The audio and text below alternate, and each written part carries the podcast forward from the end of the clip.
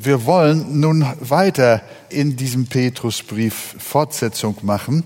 Und zwar sind das jetzt die Verse 13 bis 24 und dann noch Kapitel 2, Vers 1 bis 5. Wir haben das also so eingeteilt, damit ein bisschen thematisch, damit das dann auch über die ganze Konferenz gut verteilt ist. Wenn ihr Freudigkeit habt und Kraft, dann stehen wir doch noch mal auf und lesen diesen Abschnitt zusammen. Darum umgürtet die Lenden eurer Gesinnung. Seid nüchtern und setzt eure Hoffnung ganz auf die Gnade, die euch zuteil wird in der Offenbarung Jesu Christi. Als gehorsame Kinder passt euch nicht den Begierden an, denen ihr früher in eurer Unwissenheit dientet, sondern wie der, welcher euch berufen hat, heilig ist sollt auch ihr heilig sein in eurem ganzen Wandel. Denn es steht geschrieben, ihr sollt heilig sein, denn ich bin heilig. Und wenn ihr den als Vater anruft, der ohne Ansehen der Person richtet nach dem Werk jedes Einzelnen, so führt euren Wandel in Gottesfurcht, solange ihr hier als Fremdlinge weilt. weilt. Denn ihr wisst ja, dass ihr nicht mit vergänglichen Dingen, mit Silber oder Gold losgekauft worden seid, aus eurem nichtigen, von den Vätern überlieferten Wandel, sondern mit dem kostbaren Blut des Christus als eines unschuldigen und unbefleckten Lammes. Er war zuvor ersehen vor Grundlegung der Welt, aber wurde geoffenbart in den letzten Zeiten um euretwillen, die ihr durch ihn an Gott glaubt, der ihn von den Toten auferweckt und ihm Herrlichkeit gegeben hat, damit euer Glaube und eure Hoffnung auf Gott gerichtet seien.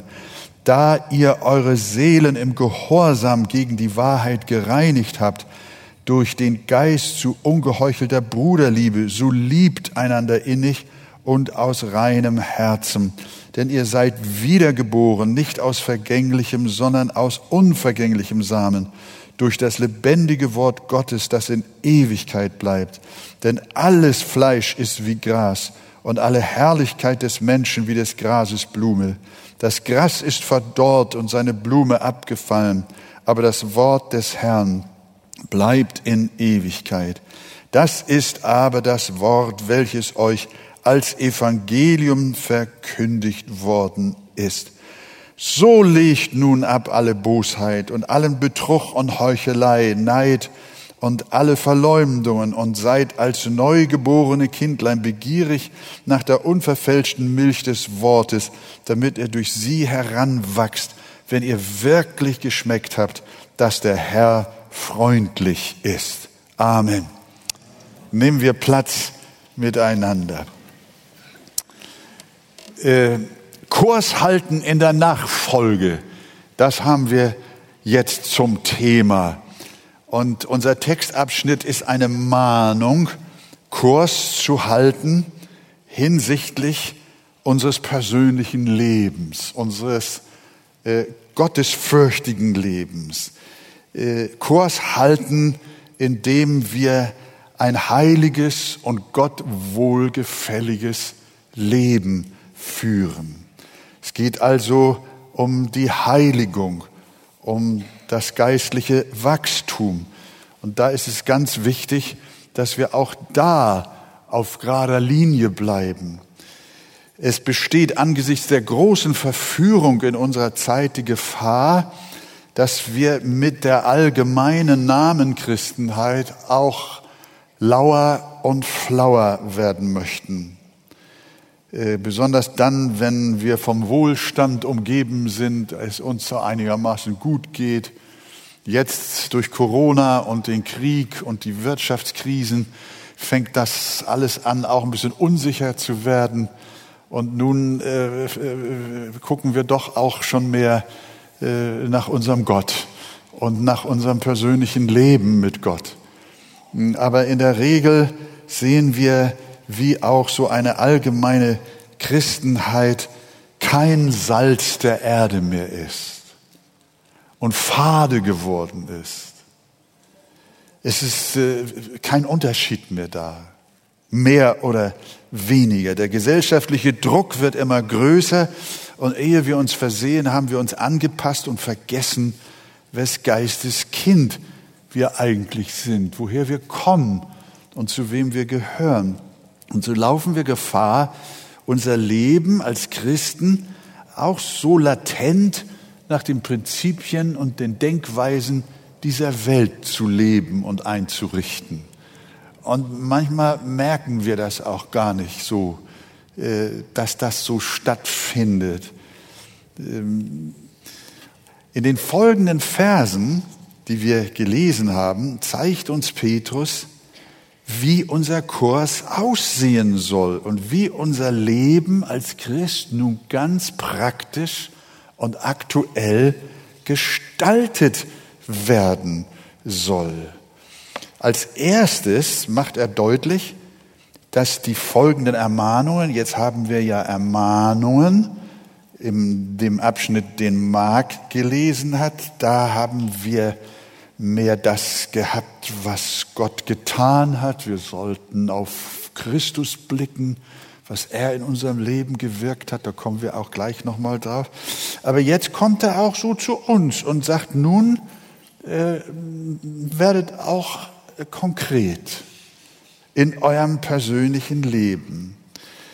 Äh, diese folgenden Ermahnungen sind kein Ruf zur Werkegerechtigkeit, wie das ja leider immer wieder dann auch verstanden wird. Der Grund, weshalb wir biblisch leben sollen, ist nicht dadurch selig werden zu wollen. Nach dem Motto, führe ein gutes Leben, dann kommst du in den Himmel. Lies die Bibel und dann bemühe dich, nach ihr zu leben. Sie verstehen die Bibel als Regelbuch. Und wenn Sie es gut machen, dann äh, wird Gott mit ihnen zufrieden sein. Die Ermahnungen der Bibel und auch die hier in unserem Abschnitt haben mit Werkegerechtigkeit überhaupt nichts zu tun. Das ist nicht die Botschaft des Petrus, sondern er beginnt mit dem Wörtchen darum. Habt ihr das gesehen, ja? Darum, sagt er, darum umgürtet die Lenden eurer Gesinnung. Also er nimmt Bezug auf das, was wir vorher gelesen und auch vorhin gehört haben. Weil ihr aus Gnade erwählt seid, weil ihr von Gott geheiligt worden seid durch den Geist, weil ihr wiedergeboren seid, weil ihr eine lebendige Hoffnung habt, weil ihr Kinder Gottes seid, weil ihr Erben der Herrlichkeit seid. Darum führt einen heiligen Lebenswandel. Ein Königssohn lebt nicht deshalb standesgemäß, weil er dadurch Königssohn werden will. Das haben wir vorhin auch an Prinz Charles so schön gesehen. Verzeih mir, äh, Bruder Mark Präter, wenn ich immer noch mal wieder Bezug nehme auf das. Das geht so richtig schön rein äh, äh, und ergänzt sich. Ähm, der Charles, der musste sich König zu werden nicht verdienen, sondern er ist Erstgeborener der Königsfamilie gewesen, der Queen gewesen. Er will, er wird König, weil er, oder er ist Prinz, Königssohn, weil er bereits in der Familie wohnt. Und so sollen auch wir nicht bibelgemäß leben, weil wir dadurch Kinder Gottes werden sollen, sondern weil wir bereits Kinder Gottes sind. Ich möchte mal ein Experiment mit euch machen. Gib deinem Nachbarn mal die Hand und sag, ich bin ein Königskind. Sag ihm mal so, wenn, wenn du es weißt. Ich bin ein Königskind. Ja, aber richtig, ich bin ein Königskind. Und jetzt gib deinem Nachbarn wieder die Hand und jetzt sagt der andere, dann benimm dich auch so.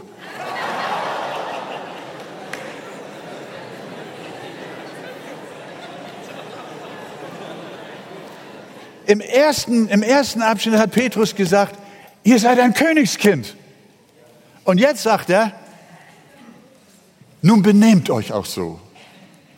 Das ist eigentlich die ganze Geschichte. Umgürtet eure Lenden, sagt er als nächstes. Das heißt, rüstet euch für diesen heiligen Weg. Das hatte, glaube ich, Christian letztens uns erklärt, was das bedeutet, dass äh, die Menschen in damaligen Zeiten ja wehende Gewänder hatten. Und wenn es dann an die Arbeit ging und äh, in den Kampf ging, dann waren diese wehenden Gewänder und die Zipfel und alles, was damit verbunden war, im Wege. Und dann hat man die Enden des Kleides hochgezogen und sie unter den Gürtel geschoben, damit sie frei waren, sich nun ungehindert bewegen zu können. Das ist jetzt der Gedanke. Umgürtet euch, jetzt benehmt euch so. Jetzt, wir, wir würden heute nicht sagen, umgürtet eure Lenden, sondern wir würden sagen, krempelt die Ärmel hoch. Das würde so unserer Sprache entsprechen. Meint aber genau dasselbe. Jetzt, jetzt packt an. Macht euch bereit, glaubwürdig und nachhaltig euer geschenktes königliches Leben zu führen. Und wenn er dann von der Gesinnung spricht, von den Lenden eurer Gesinnung, dann meint er wohl die Weichen für ein biblisch-christliches Leben, die müssen in unserem Kopf gestellt werden, in unserem Sinn gestellt werden.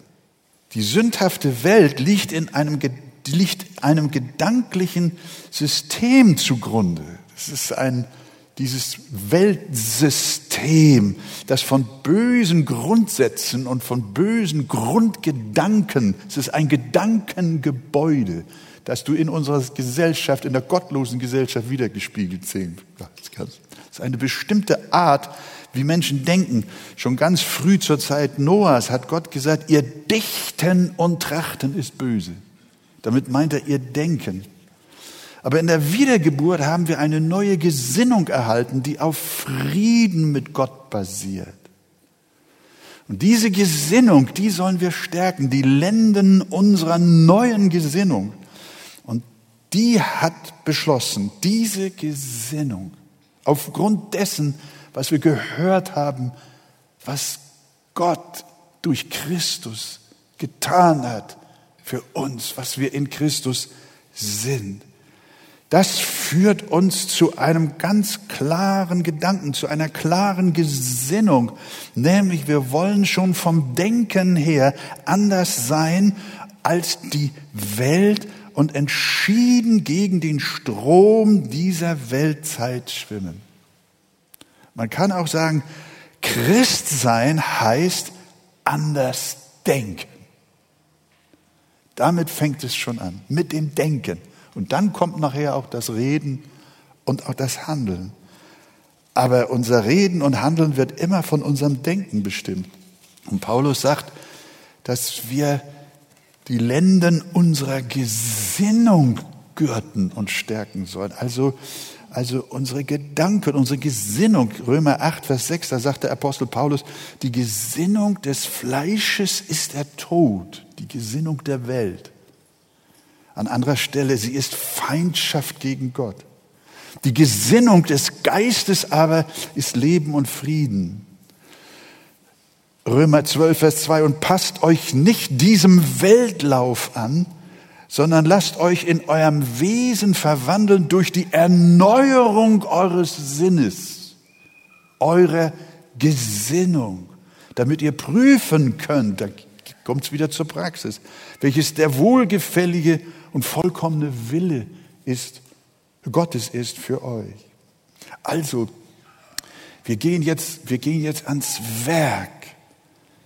Wir, wir benehmen uns jetzt als Königskinder und leben als Königskinder. Wir stammen aus dem Palast, aus dem Hause Gottes. Und das ist unsere Heimat. Und so sagen wir, das ist unser Ausgangspunkt. Ja, Jesus hat mich errettet, wiedergeboren, auserwählt. Und jetzt geht's ans Werk. Jetzt gürten wir unsere Lenden. Und dann sagt er weiter, seid nüchtern. Das heißt, einen klaren Kopf haben. Sind wir uns nüchtern klar darüber, welche Kosten das mit sich bringt. Jesus lehrt uns darüber, dass wir die Kosten der Nachfolge auch berechnen und bedenken sollen die Kosten überschlagen sollen. Haben wir sie voll bewusst überschlagen, unsere Übereinkunft als Christen nicht mehr nach den Grundsätzen der Welt zu leben, die wird oft schnell vergessen. Manchmal merken wir das, wenn wir leider, je größer die Gemeinde hier auch in der Arche geworden ist, desto häufiger haben wir mit, wie, sagen wir, mit Gemeindedisziplinarfällen zu tun. Das alte deutsche Wort Gemeindezucht. Das gibt es in einigen Gemeinden und Kirchen gar nicht mehr. Und wenn wir dann mit Menschen über ihre permanente Sünde sprechen, die sie nicht lassen wollen und einen unbußfertigen Lebensstil führen und wir sie dann darauf ansprechen, dann haben sie das Gefühl, wir mischen uns in ihr Leben ein. Und dann müssen wir sie erinnern und sagen, hör mal, das war doch unsere Verabredung. Darüber sind wir uns doch eins geworden, als wir eine Gemeinde sein wollten. Wir sind doch die herausgerufene Gemeinde. Und wir, wir haben doch miteinander verabredet, dass wir anders leben wollen als die Menschen draußen in der Welt ohne Gott. Und dann ist das schwer für sie, weil sie, weil sie innerlich schon abgedriftet sind. Aber das Petrus möchte gerne das, diesen Gedanken schärfen. Manche wundern sich und finden es hart, wenn sie aufgrund permanenter Sünde aus der Gemeinde ausgeschlossen werden. Dann frage ich sie oder fragen wir sie, warum seid ihr eigentlich Christen geworden? Es ist richtig, wir treten nicht in einen Orden oder einen Geheimbund ein und leben nicht nach Mönchsregeln. Äh, und doch sind wir auch in einen Bund eingetreten. Als Jesus mit den Jüngern erstmals das Abendmahl feierte, da sagte er, das ist das mein Blut vergossen. Das ist der neue Bund in meinem Blut. Wir sind Bundeskinder. Wir haben in einen Bund eingewilligt und gesagt, wir wollen anders sein. In den Bund mit Christus. In, er ist unser Bräutigam. Und in diesem Bund ist geregelt, wie wir leben sollen. Es gibt Gebote im Reich Gottes. Unser Verhältnis zum Geld ist anders als in der Welt. Unser Verhältnis zur Arbeit die Welt mal locht, um ein luxuriöses Leben zu führen. Wir arbeiten, weil wir die Ehre Gottes suchen. Das ist eine völlig andere Motivation. Wir haben ein anderes Verhältnis zur Familie, zur Ehe, zur Sexualität. Letztere wird für uns Christen nur innerhalb der Ehe zwischen Mann und Frau gelebt. Das haben wir miteinander vereinbart, weil wir das gelesen haben in unserem Bundesbuch. Alles andere ist nicht akzeptabel. Auch da halten wir durch Gottes Gnade Kurs. Seid nüchtern. Das nächste, und das ist so schön, er kommt nicht von dem Ursprungsgedanken weg, dass er uns immer wieder zeigen will. Vergesst aber nicht, wenn ich euch jetzt sage, was euer Job ist, dass ihr dann nicht vergesst, immer wieder auf Christus zu blicken. Dass wir ja nicht glauben, wir wollen Werkegerechtigkeit. Er sagt, wenn ihr euch Mühe gebt und die Ärmel hochkrempelt und eure Lenden umgürtet und anpackt und nüchtern seid, dann sagt er, setzt eure Hoffnung dabei, aber auf die Gnade, sagt er wieder. Das heißt, verfolgt eure Heiligung mit aller Kraft, mit aller Entschiedenheit, aus vollem Herzen. Jagt ihr nach, aber verlasst euch dabei 100 Prozent auf die Gnade. Denn Gott wirkt beides, das Wollen und das Vollbringen. Man kann das mit einer Autoreise sehr schön illustrieren. Wenn du eine Reise in den Urlaub vorhast mit deiner Familie in den Süden, dann sagt deine Frau zu dir, stimmt auch der Reifendruck. Wie ist das mit dem Ölwechsel? Ist das Auto, funktionieren die Bremsen? Und du fährst und fährst verantwortungsvoll. Tust du das? Und wenn du angekommen bist, bei jeder Ampel hältst du an, wenn sie auf Rot ist.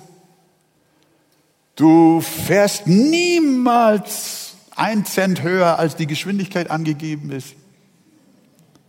Warum lacht ihr?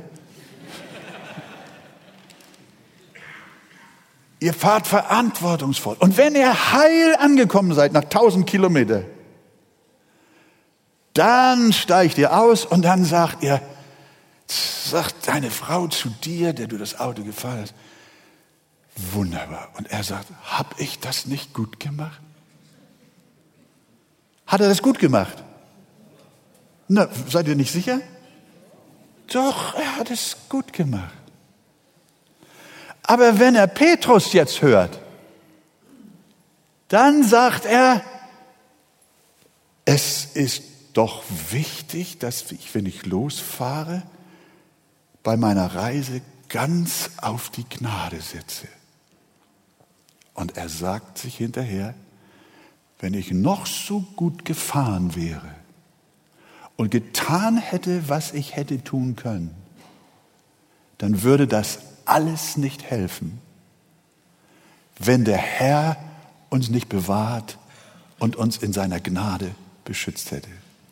Stimmt das? Das ist das Geheimnis. Paulus sagt, Paulus ist ein fleißiger Arbeiter gewesen. Paulus hat nicht auf dem Sofa gesessen und äh, den, den Tag einen guten Tag sein lassen, sondern er war fleißig. Er sagt zu Recht, ich habe mehr gearbeitet als ihr alle. Ich bin mehr den Weg der Heiligung gegangen als ihr alle. Ich habe mehr für das Evangelium getan als ihr alle. Aber dann kommt er sofort und sagt, stopp, doch nicht ich, sondern Gottes Gnade ist es. Und darauf macht uns Petrus aufmerksam. Du tust alles, was in deiner Macht steht, aber verlass dich dabei auf die Gnade Gottes. Jage der Heiligung nach. Ein wunderbares Wort, das uns zur Aktivität auffordert. Zum, zum, zum Ärmel aufkrempeln auffordert. Jage der Heiligung nach. Setze alles daran, setze allen Eifer daran, schreibt der Apostel Paulus. Aber dann heißt es sofort wieder, hallo, gib acht, nicht, dass du glaubst, du bist jetzt der großartige Typ, sondern denke daran, das könntest du alles nicht, wenn nicht die Gnade Gottes in deinem Leben wäre. Durch Gottes Gnade bin ich, was ich bin. Als gehorsame Kinder passt euch nicht euren früheren Begierden an, nachdem er wieder uns auf die Gnade hingewiesen hat, kommt er wieder zu dir. Nimm das Steuer und fahr jetzt verantwortungsbewusst. Fahr sauber, fahr richtig, fahr nicht wie ein Wilder. Fahr gehorsam. Als gehorsame Kinder passt euch nicht euren früheren Begierden an. Das heißt, unterscheidet euch. Worin besteht der Unterschied zu deinem früheren Leben? Übergabegebet, Entscheidungskarte ausgefüllt und alles bleibt beim Alten. Wir ordnen unser Leben, unsere Beziehungen, unsere Finanzen, unsere Wohnverhältnisse, unsere Unwahrhaftigkeiten. Wir tun das, was vom Zöllner uns berichtet wurde, er hat wieder gut gemacht. Wir lassen unser Leben nicht so, wie es war, sondern wir folgen unserer erneuerten Gesinnung. Wir folgen dem Aufruf, wir folgen der Ermahnung, aber immer im Blick auf das Kreuz. Immer im Blick auf die Gnade. Und das, wenn ihr das hier weiter verfolgt, dann kommt Ermahnung und dann kommt wieder Blick auf Jesus. Dann kommt wieder Ermahnung, dann kommt wieder Blick auf die Gnade. Dann kommt wieder Ermahnung und dann kommt Blick auf die Vergebung. Es ist gewaltig, ist das.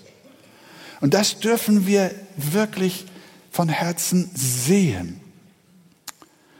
Also, als gehorsame Kinder passt euch nicht euren früheren Begierden an, sondern seid heilig in eurem ganzen Wandel, wie Gott heilig ist, geweiht und ausgesondert. Der nächste Satz heißt, führt euren Wandel in Gottesfurcht. Das heißt, in dem Bewusstsein, dass unser Vater im Himmel ein heiliger Gott ist und nicht ein Kumpel.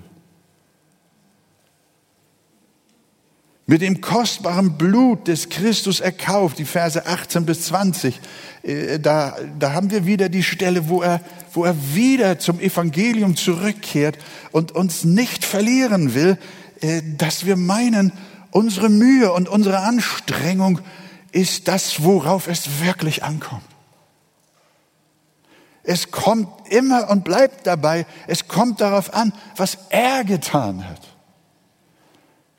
Mir kam so ein Beispiel, manchmal fantasiert man ja, wie kann ich es also den Geschwistern vielleicht noch ein bisschen einfacher erläutern. Da fiel mir äh, unsere Heizperiode ein, vor der wir alle stehen und wir fürchten, dass wir frieren. Nun stell dir vor, eine Möglichkeit ist, dass ein Förster zu dir sagt, komm mal mit in meinen Wald, diese 20 Bäume, die können Sie sich fällen und die können Sie klein hacken. Das sind schwere, starke Buchenbäume, die schenke ich Ihnen. Und dann stehst du davor und sagst, wie soll ich den Haufen klein kriegen? Nun stell dir vor, der Förster ist ein Bild auf Jesus. Der Förster sagt, diese 10 oder 20 Bäume schenke ich dir. Der fällt sie alle gekonnt wie ein Förster mit moderner Maschinerie und dann zerteilt er alles, lädt das alles auf den Wagen und dann bringt er das bei dir in die Garage. Und dann sagt er, alles fein aufgestapelt. Du stehst davor. Ja, das ist ja ganz was anderes. Was, wenn ich die ganzen Bäume hätte, das hätte ich ja nie geschafft. Jetzt habe ich das hier. Und jetzt sagt er beim Auf Wiedersehen sagen, das, was du jetzt machen musst, ist, nun musst du auch heizen. Versteht ihr? Nee, du, ich habe gedacht, Jesus muss jetzt den Ofen anmachen. Nein, jetzt darfst du heizen. Das Holz ist da. Alles gehackt, alles bereitet, alles fertig. Du darfst es warm haben. Aber sei heilig in deinem ganzen Wandel, wie Gott heilig ist, geweiht, ausgesondert. Führt euren Wandel in Gottesfurcht mit dem kostbaren Blut des Christus. Das heißt, erinnere dich auf deinem biblischen Weg immer und immer wieder daran, was es Christus gekostet hat, dich auf diesen Erlösungsweg zu bringen. Das kannst du mit Holzhacken nicht vergleichen. Die ihr durch Christus an Gott glaubt. Das ist auch wieder so ein wahnsinnig schöner Satz. Vers 21 die ihr durch ihn, sagt Petrus, an Gott glaubt. Das heißt, wir sollen uns daran erinnern, durch wen wir auch zum Glauben gekommen sind. Nicht durch uns selbst, durch unseren sogenannten freien Willen, wie das Land auf, Land ab immer wieder so behauptet wird. Die Pastoren reden von der Kanzel vom freien Willen des Menschen. Der ist autonom und selbstständig und selbstbestimmt. Und der Mensch an, an, an, an, an, an, der, an der Selbstbestimmung des Menschen äh, zerbricht Gott. Er kann nicht, er kann nicht weiter. Er ist, er ist, der Mensch ist so selbstbestimmt und hat so, so, so, äh, er, er ist, so, so frei und souverän. Und daran kommt Gott nicht vorbei. Hast du mal gelesen, dass in der Bibel steht, dass Gott die Herzen der Menschen lenkt wie Wasserbäche? Gott, Gott zerbricht auch nicht an Putin. Gott hat, ist nicht an Hitler zerbrochen. Gott ist nicht zerbrochen an irgendwelchen Mächtigen. Und Gott zerbricht auch nicht an einem, der ihm widersteht, sondern dass du und ich, dass wir glauben können, das ist nicht durch uns geschehen, durch unseren freien Willen und durch unsere Bereitschaft und unsere gute Entscheidung. Nein, es war Christus, der uns diese Entscheidung geschenkt hat. Er ist der Anfänger und Vollender unseres Glaubens. Unser Glaube stammt nicht von uns, sondern von A bis Z von Christus. Und wie fein formuliert. Und da merken wir, wie es sich lohnt, auch an jedem Satz in der Bibel stehen zu bleiben, weil in jedem Satz so viel Lehrreiches und Wahres und Erweisendes vorhanden ist. Er sagt, durch ihn glaubt ihr an Gott. Denn aus Gnade seid ihr errettet durch den Glauben und das nicht aus euch. Gottes Gabe ist es. Also, ihr lieben Auserwählten, Zerstreuten in der Fremde, denkt daran, euer Glaube ist ein Geschenk Gottes, das nichts mit euch zu tun hat. Den Glauben habt ihr nicht veranlasst, den habt ihr nicht verursacht, sondern den Glauben, den habt ihr vom Herrn. Ihr seid aus Gnade errettet durch den Glauben und das nicht aus euch. Schon der Psalm 103 sagt, erkennt, dass der Herr Gott ist. Er hat uns gemacht und nicht wir selbst zu seinem Volk und zu Schafen seiner Weide damit euer Glaube und eure Hoffnung auf Gott gerichtet sein, ist der nächste Satz. Das heißt, weil unser Glaube und alles, was dazugehört, nicht von uns stammt, darum soll er auf Gott gerichtet sein. Nicht wir sind unsere Hoffnung. Wir hoffen nicht auf unsere Treue, sondern auf Gottes Treue. Unser Glaube ist auf ihn gerichtet. Er kommt von ihm und ist auf ihn gerichtet und unsere Hoffnung allein auf den Herrn. In Vers 22 geht's weiter, da ihr eure Seelen im Gehorsam gegen die Wahrheit gereinigt habt. Ist auch wieder ein mächtiger Satz. Auf dem Hochweg unseres gottseligen Lebens reinigen wir uns. Und wodurch? Durch den Gehorsam gegen die Wahrheit. Wenn wir die Bibel lesen und ihr folgen, dann werden wir rein durch das Wort. Das Wort Gottes hat einen reinigenden, klärenden Effekt in unserem Leben. Kürzlich habe ich doch tatsächlich einen Bruder, ich weiß nicht genau, ob er überhaupt ein Bruder ist, aber ich denke vielleicht, ja eigentlich müsste er einer sein. Er hat doch zu mir gesagt, Bruder Wegert, das kenne ich doch schon alles. Ich hab doch die Bibel schon so oft durchgelesen. Das brauche ich nicht mehr. Ich weiß das alles. Wisst ihr, was mit solchen Menschen passiert, die sich, die sich langsam aber sicher als Christen von der Schrift immer weiter entfernen? Das wird immer ungenauer in ihrem Leben. Immer ungeklärter, immer dunkler, immer zweifelhafter, immer unreiner. Weil, weil die Gedanken der Welt, das Weltsystem kommt rein und wir gürten unsere Lenden, unserer Gesinnung nicht mehr mit dem Wort Gottes, mit der Heiligen Schrift. Jesus sagt einmal, ihr seid schon rein um des Wortes willen. Das ist ein unglaublicher Satz hier wieder, in dem er sagt, da ihr eure Seelen im Gehorsam gegen die Wahrheit gereinigt habt. Wenn Menschen meinen, nicht mehr in den Gottesdienst kommen zu müssen, keine Verkündigung mehr hören zu müssen, Das geht schief. Jeder Gottesdienst, jede, jede Andacht, jede Bibellese bedeutet Reinigung, bedeutet Heiligung.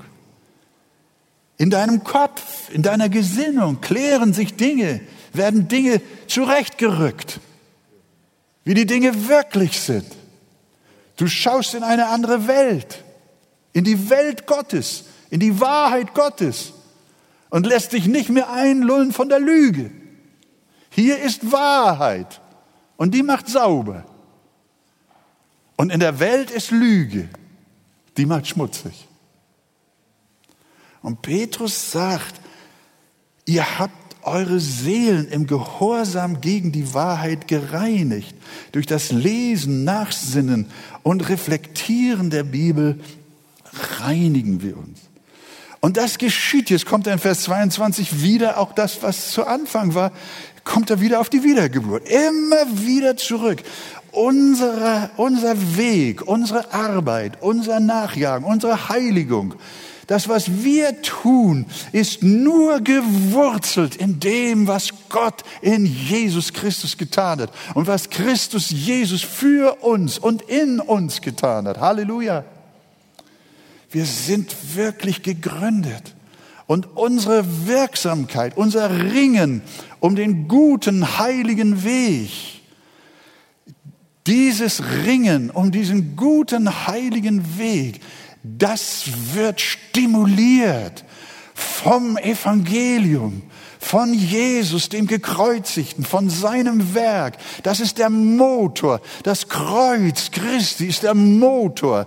Das Heil, das wir erfahren haben, unsere Wiedergeburt, ist der Motor. Es sind die PS unseres Lebens, unserer Nachfolge, unserer Hingabe und unserer Heiligung. Gelobt sei der Name des Herrn.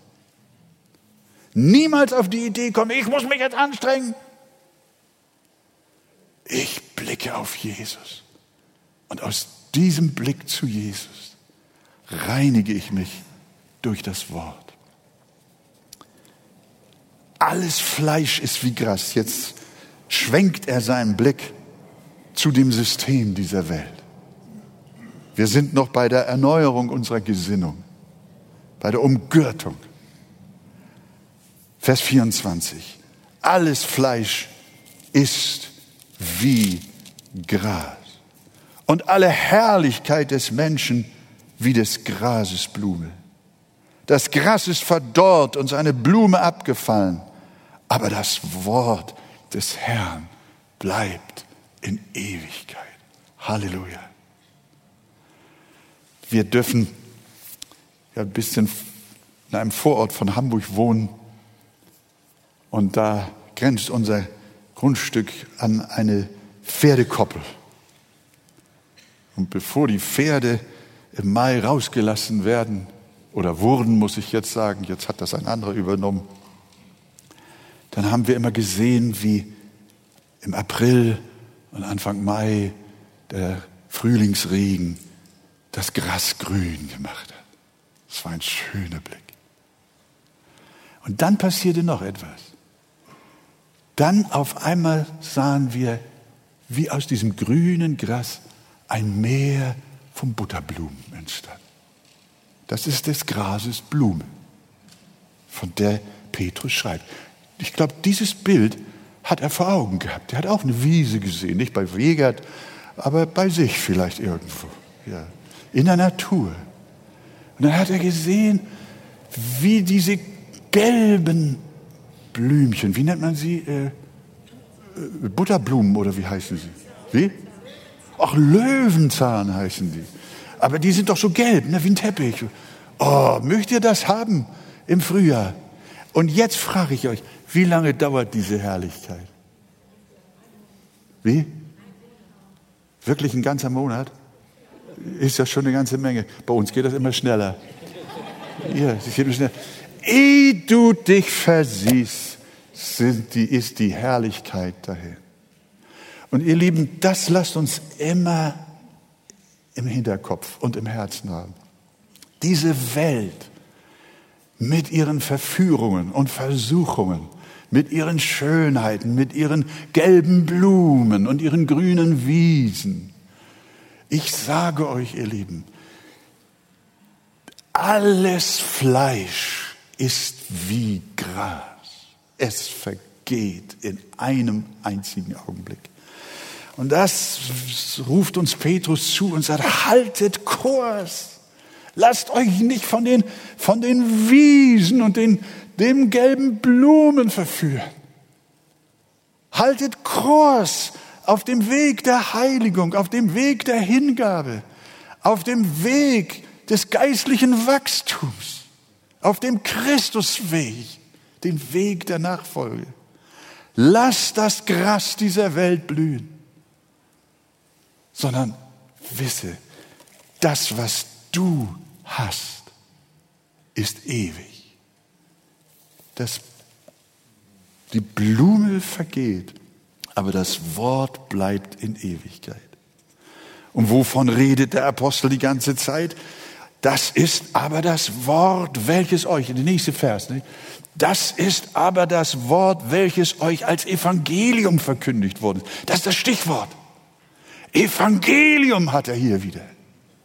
Das ist das Wort, welches euch als Evangelium verkündigt worden ist. Kurs halten heißt, das Evangelium kennen, es ausleben.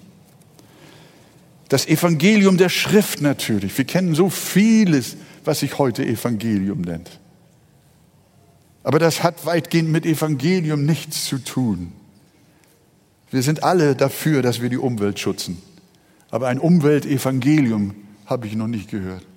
Durch das Schützen der Umwelt wird keine Seele gerettet. So wichtig wie das ist. Soziales Evangelium. Pazifistisches Evangelium. Wie viele Evangelien gibt es? Aber was wir von, Paul, von Petrus empfohlen bekommen haben, das Evangelium der Schrift. Das allein wird bleiben. Himmel und Erde werden vergehen, aber meine Worte werden nicht vergehen. Die Gesinnungen der Welt werden allesamt vergehen. Ihre Werte sind Stroh und Stoppeln. Was verkauft man uns heute als Werte? Da wird immer vom Wertekanon in Europa gesprochen. Ne? Unsere Werte, die sind nicht wert, wert genannt zu sein. Das sind Werte der Gottlosigkeit, Werte der Hurerei, Werte der Unzucht, der Perversion und des Verderbens, der Unreinigkeit. Ihre Werte sind Stroh und Stoppeln, ihre gottlose Kultur und Zivilisation wird vergehen wie Gras. Aber das Evangelium bleibt, das ist die Magna Carta des neuen Himmels und der neuen Erde. Und deshalb kommt er wieder. Jetzt beschäftigt Petrus sich wieder mit dir. Und dann sagt er im nächsten Vers, Vers im nächsten Kapitel, die Verse zwei bis drei. Und deshalb legt alle Bosheit ab. Deshalb nochmal. Deshalb legt alle Bosheit ab. Und allen Betrug und Heuchelei und Neid und alle Verleumdungen. Also haltet Kurs in der Nachfolge.